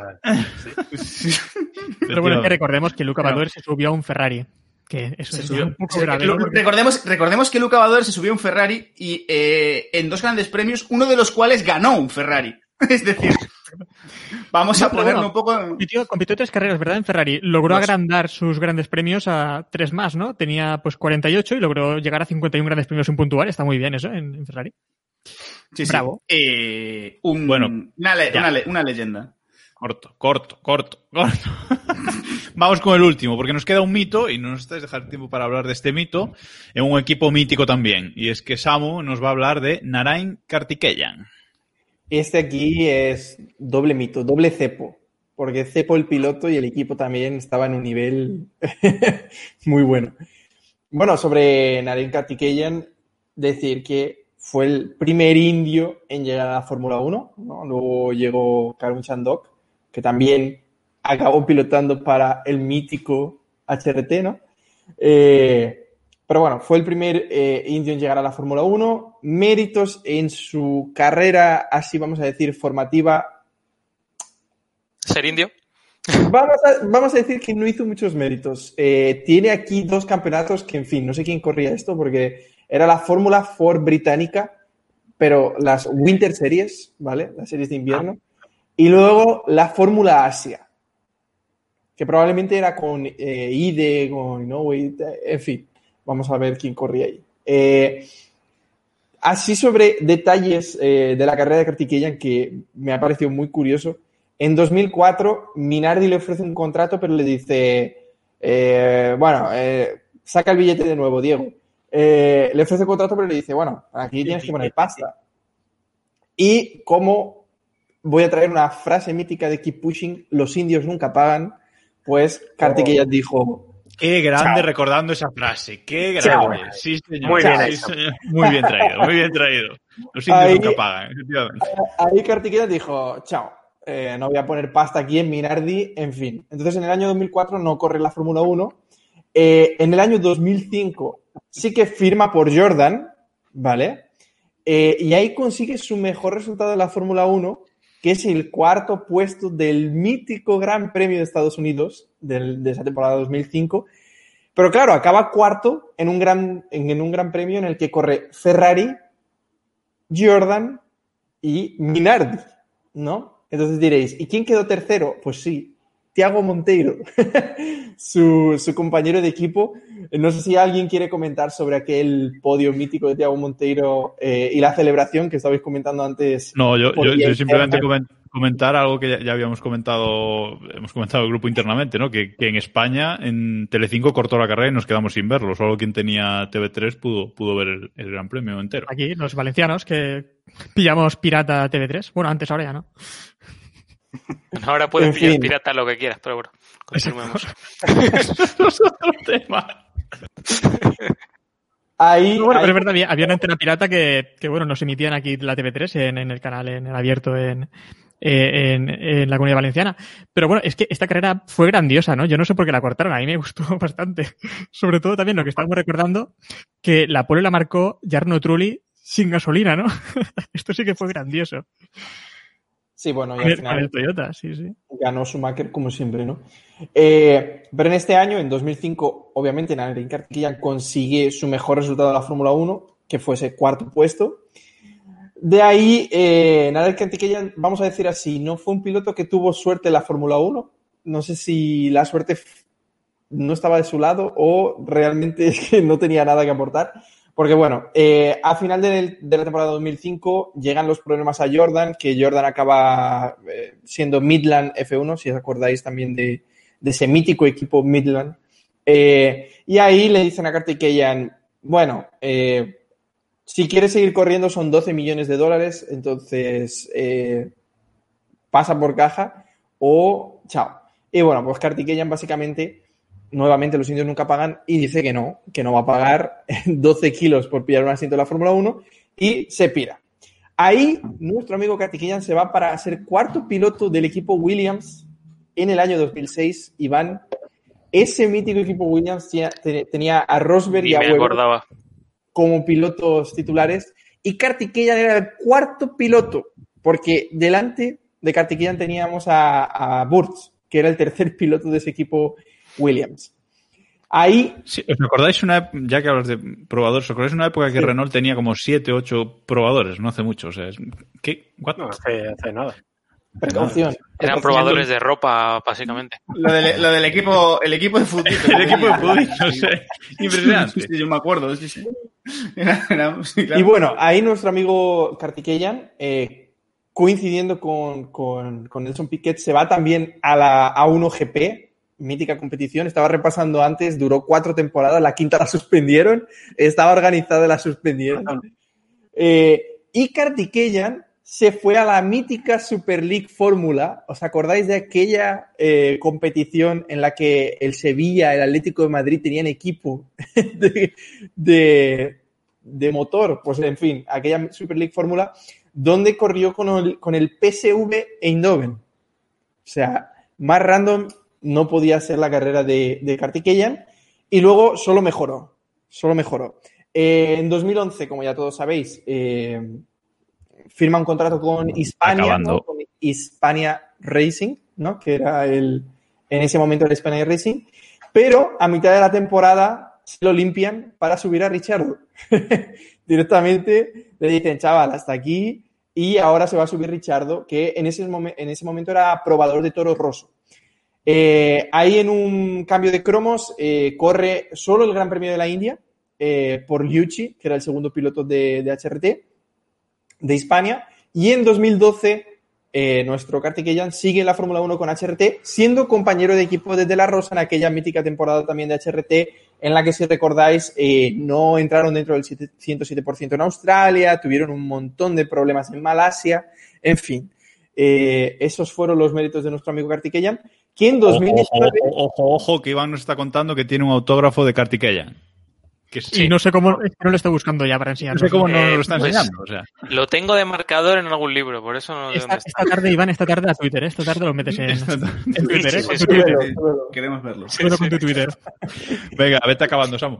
Vale, ya cierro. Y bueno, en 2019 eh, seguía corriendo, corría la Super GT con algunos pilotos como Jenson Button, en fin, estaba lleno ahí de, de pilotos conocidos en esa Super GT. Y por cerrar eh, con Kartikeyan, probablemente su mayor logro, eh, tiene un premio que el gobierno de la India otorga, que es un premio así al honor eh, de la India, que es el Padma Shri. No sé si se dice así, pero bueno, en fin. Eh, mítico madre Kartikeyan. Padma Shri. Mítico Kar- Kartikeyan, yo creo que todos eh, lo recordarán probablemente. Y vamos, o sea, si a Piquet lo recordábamos por un accidente, a Kartikeyan directamente creo que no lo recordamos por, por nada. Sí, sinceramente. De hecho, a Kartikeyan lo habíamos olvidado hasta que tú lo has querido meter en este, en este Bueno, top. pero el primer 12, indio de la. Fórmula 1, pues había, había que... Exacto. David, Ojo, que te estás metiendo en un jardín. No, Ojo. no, no, no, no, no, no. Habíamos esquivado el tema. Pero, No lo digo, o sea, no lo digo en plan racista ni nada, por Dios, que me perdone, Sí, sí, pero es que en mi cabeza es la misma persona. O sea, no, no identifico por las carreras como, joder, fueron muy cruzadas. A ver, para Además mí. Maquel y tal. Para mí el Getafe y el Español son el mismo equipo. Te puedo llegar a entender. O sea, sí, sí. Bueno, hasta aquí nuestro top 12 de, de cepos de la Fórmula 1. Hay muchos más. Y por eso antes de acabar, eh, quería leer una pequeña lista, que hay algunos cepos también que, que estuvimos a punto de meter aquí, pero que no, que no hemos metido, y es que en la Wikipedia hay una, hay una página que es eh, la lista de, de récords de la Fórmula 1, ¿no? Entonces, bueno, pues hay todo tipo de, de récords de más victorias, más campeonatos, etcétera, etcétera. Lo, lo típico, lo básico que aquí no nos interesa, pero también hay ciertas estadísticas eh, bastante curiosas en las que aparecen algunos cepos. Entonces, os voy a ir leyendo algunas, ¿vale? No son muchas. Eh, por ejemplo, eh, más eh, participaciones en un gran premio sin salir. 14 es el dato y el piloto es Claudio Langes. Corrió en 1990. Luego tenemos eh, más intentos fallidos de preclasificarse. 25. 25. Gabriel Tarquini. Qué mito. Sigue corriendo, ¿eh? Ahí le- con 600 años, tiene más años con Bosque. Pues ahí sigue corriendo. Sí, sí, sí, sí. todavía no ha dejado la puerta abierta en todos estos años a nadie que le iba a adelantar. Madre mía. Vaya, No, este es, no es- no es un cepo, es un cerrojo. El tío, De hecho, de hecho, él abre la puerta cuando va a adelantar. La abre para que no le pasen, ¿sabes? O sea, para Sí, que- sí, sí, bueno. sí. Luego, hay otro récord que es la carrera en la Fórmula 1 más corta, pero ojo, habiéndose clasificado para al menos una carrera, ¿vale? Es decir, la, carrera de Fórmula 1 más corta, dos metros, ¿vale? es Ernst Luff, en 1953, ¿vale? Gran premio de Alemania. Ahora voy con tres seguidas que son del mismo piloto. Os las voy a leer y luego os digo el piloto. Más retiradas, 148. Más retiradas consecutivas, 22. Y más retiradas en una temporada, 16. En una temporada de 16 grandes premios. Andrea ¿vale? de O sea, Cesaris, estamos todo. hablando. Andrea de Cesaris estamos hablando. Mito. Sí, sí, sí. Andrea de clase. Este, este se ha quedado el 13 en la lista, me parece, ¿eh? porque ha estado, ha estado puntito, a puntito de entrar. Venga, me quedan tres. Eh, más penalizaciones en una misma temporada. 10. Se viene. Se viene. Pastor. Pastor Maldonado en 2014. Respecto. Grande, Pastor, grande. Grande Pastor. Hay que invitarle un día. Hay que ¿eh? invitarlo un día, sí, señor. Invite, Luego- que tiene más pasta. Tranquilo. Bueno, Ah. ahora ya. bueno, bueno, pues también lo será. Bueno, eh, luego hay otra estadística que podría ser de Maldonado también, pero no lo es. Es eh, el menor tiempo eh, de participación en un gran premio antes de una penalización. Nueve segundos. Nueve segundos tardó un piloto en que lo penalizaran. Sebastian Vettel. en su carrera de debut en el Gran Premio de Turquía en 2006. Lo penalizaron por, eh, por pasarse de velocidad en el pit lane nada más salir. Espectacular. El datito, eh, el datito, el datito. Tenía prisa, joder, es que... MV, ¿no? eh, Sí. Tenía prisa. Vale, y la última. Eh, que este también estuvo a punto de entrar. El piloto que ha sido más veces adelantado en una misma temporada. 70 veces. Charles Pick. En 2012. Leyenda. El asco tenía pic. Que también estaba, que también estaba en esa lista de Badower. Estaba el segundo. Está, está en el. Sí, sí, está en el podio, el podium de pilotos con más grandes premios de, sin puntuar. Es un podio de ilustres do- con Luca Badoer, eh, Charles Pick y. ¿Cómo se llama? El otro irrelevante. Y Max Chilton. Leyenda, Chilton. Max Chilton. ¿Os acordáis de un tiempo en el que se, estres- se estaban estresando por porque terminara la carrera, eh, que era el récord de grandes premios sin abandonar, de debut o algo así? Y era como, tengo que terminar aunque sea el 25 a, a cuatro vueltas. Sí, sí. Qué épocas aquellas. Efectivamente. Bueno, y vamos a terminar ya con un juego que hacíamos antes muchas veces tras cada gran premio y hoy lo vamos a, recuperar para este especial y con el que vamos, con lo que vamos a, cerrar. Y es de entre estos 12 pilotos eh, de los que hemos hablado hoy, vamos a hacer nuestro particular mundialito de cepos y cada uno de nosotros vamos a dar 3, 2 y un punto a los mayores cepos bueno, a los cepos que nos hayan parecido más cepos. Tres puntos al más cepo, dos y uno. Y con esto, pues haremos una clasificación final. No sé si alguno quiere, quiere empezar.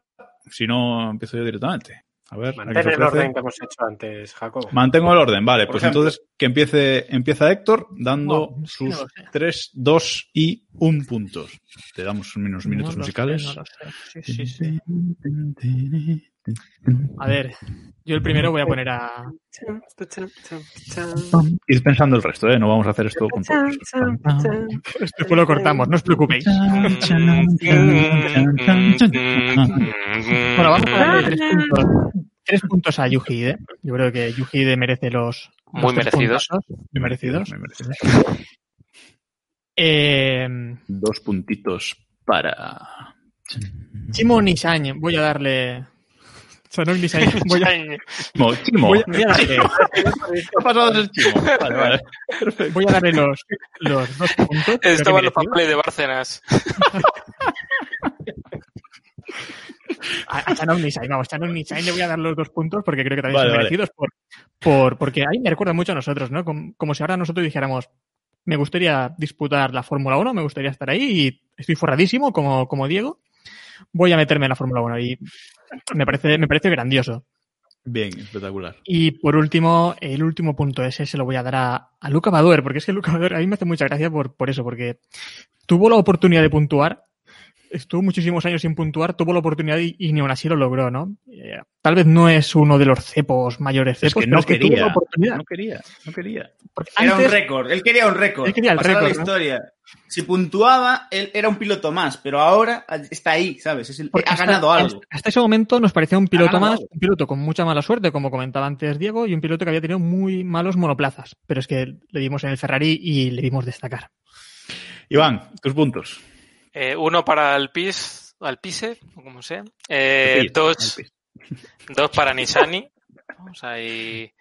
Héctor se ha, se han ganado bastante los puntos. Y eh, los tres no puede ser otro que Taki Nubia. Vamos a, a dar los tres puntos porque ese es el vídeo que resume la Fórmula 1. Vale, me toca a mí. Yo voy de, voy de japoneses la, la cosa. Por no dárselos al mío, pues nada, se lo voy a dar tres puntos a, a Inoue, le voy a dar dos a Ide y uno se lo voy a dar a Luca Badower, porque para mí también es, es, es mito. David, Yo le voy a dar los. eh, a ver, tres puntos se los voy a dar a Nelsinho Piquet. Porque, tío, si te mandan. Por el señor, por el No, señor. no, no, no. Bueno, aparte. Pero no, no. Si te mandan darte, la, darte una hostia en una curva, equivocarte de curva, eh, tronco. Es que no, ni para darte una hostia, vales. Es que eres muy malo, mamón. Eh, entonces, Nelsinho Piquet van tres. Dos se los voy a dar a Alpis, que no, yo no conocía la historia y me ha parecido historión. Entonces se lo voy a dar a, a Alpis.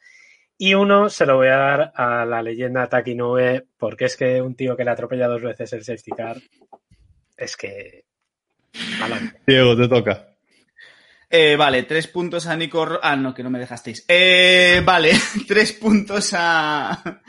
Tres puntos a Taki Inoue porque sinceramente creo que es que es el cepo de la Fórmula 1 por carisma, por porque bueno, porque es inigualable.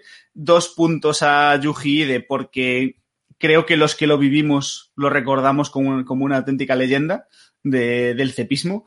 Y el puntito se lo voy a dar a Pizzonia porque el, porque el castañazo con el Jaguar me parece. pero. Pero vamos. Lo puro. Espectáculo puro. Y Samu, faltas tú. Vale, yo le voy a dar los tres a Inoue, porque que te atropelle dos veces el safety car en un año. No conocía historia, pero vamos, que te atropelle joven dos del veces grupo. el safety car en un año se lo, se lo merece. Dos a Enge, porque también no conocía la historia, pero que te pillen dos veces fumado y ya también te merece los puntos. Y uno para Badoer, porque... Bueno, a Badoer tampoco conocía la historia. visto. Nadie la conocía. No, pero uno para Badoer porque es que realmente Badoer era un cepo real, o sea que se lo merece también. Vale, eh, Vale. sobre Badoer, un detalle que se, no- que, que se quedó en el tintero es que entre sus muchos méritos está también el vomitar cinco minutos antes de una de las carreras con Ferrari en, en plena Es parrilla verdad. porque bueno. estaba acojonado. Qué bueno. Sí, sí. Bueno, Messi Bueno. también hacía eso. Tras estos, tras estos, tras estos votos, la clasificación del mundialito del Cepos viene quedando en primera posición, como no podía ser de otra forma, Taki Nue. Segunda Mito. posición, Mito. Segunda posición para Yuji Ide. Cuatro grandes premios. Háganse Es ruido la primera para, para que- hacerse segundo. Eh, Inoue gana alguna, algo. Bueno, si no le atropella el porque- yendo a recoger el trofeo, Y porque no hemos metido, y levantarlo. porque no hemos metido otro japonés, que si no, hacíamos un triplete. En tercera posición, nuestro valenciano favorito, Chanok Nisani. y Chimo. ya en cuarta, ya en cuarta, Chimo, es verdad, perdón, Chimo. Ya en cuarta posición empatan Alpis, Nelsinho Piquet y Luca Badower con tres puntos.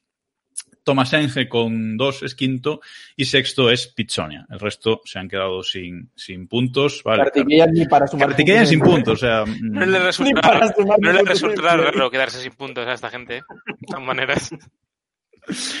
Vale, y hasta aquí este programa especial de, de los inocentes.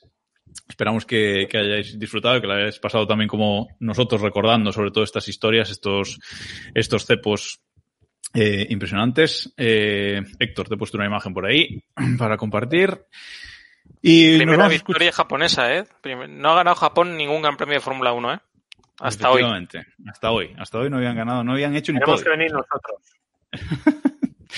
Bueno, esperamos que, que hayáis disfrutado de este programa especial del 28 de diciembre. Eh, nos escuchamos ya en el inicio de la próxima temporada, nos escuchamos ya en 2021. Os deseamos un buen cambio de año. Eh, volveremos en enero, a mediados de enero más, eh, más o menos, con un par de, de capítulos especiales, ya, ya os contaremos. Y nada más, muchas gracias por habernos escuchado todos en este regreso, por vernos en, en YouTube. Y nada más, eh, feliz Navidad a todos, chicos. Madre. feliz Navidad. Feliz Chao. Navidad. Navidad a todos. Hasta Chao, chao, chao, chao. Chao, chao. Adiós. When you drive a vehicle so reliable it's backed by a 10-year, 100,000-mile limited warranty, you stop thinking about what you can't do and start doing what you never thought possible. Visit your local Kia dealer today to see what you're capable of in a vehicle that inspires confidence around every corner. Kia, movement that inspires. Call 800-333-4KIA for details. Always drive safely. Limited inventory available. Warranties include 10-year 100,000-mile powertrain and 5-year 60,000-mile basic. Warranties are limited. See retailer for details.